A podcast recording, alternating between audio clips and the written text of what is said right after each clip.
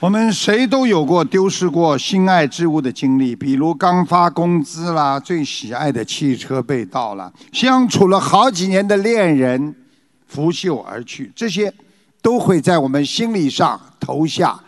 很重的阴影，有时候甚至长期折磨自己的内心。学佛人要明白，这是因为我们没有调整好自己的心态去面对，没有从心理上承认失去，只沉湎于已经不存在的东西，